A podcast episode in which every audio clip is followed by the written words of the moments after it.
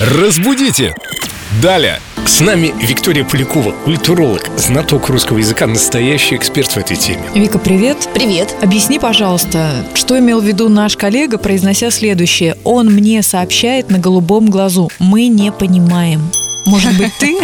Может быть, я, как обладательница голубых глаз, сразу пойму, о чем речь. Кстати, да.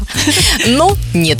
Нужно сразу сделать пометочку, что к цвету глаз и к носителям этого цвета глаз не имеет отношения это выражение совершенно никакого. Говорить на голубом глазу, а вообще даже фраза чаще строится «врать на голубом глазу», означает, что человек лжет, ну или делает что-то не очень приятное, неприемлемое, но виду не подает. То есть, ну, кто я? Я вообще нет, я ничего. А, при чем тут голубой глаз? Bluetooth? Это голубой зуб. Вот при чем. Дело в том, что есть такой старинный совет остерегаться людей с голубыми глазами, потому что в них можно без памяти влюбиться. А, Утонуть в этих Ты озерах. смотришь в эти глаза и забываешь обо всем. И с такими глазами, наверное, проще людей обманывать. Ой, не знаю, не знаю. Я всегда говорю только правду.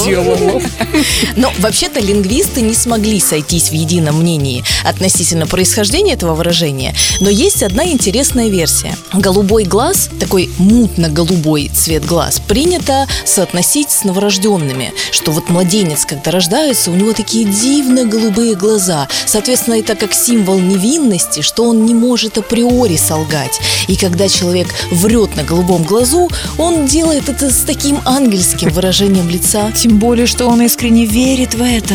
Да, это самое главное. Искренне верит в то, что ты поверишь.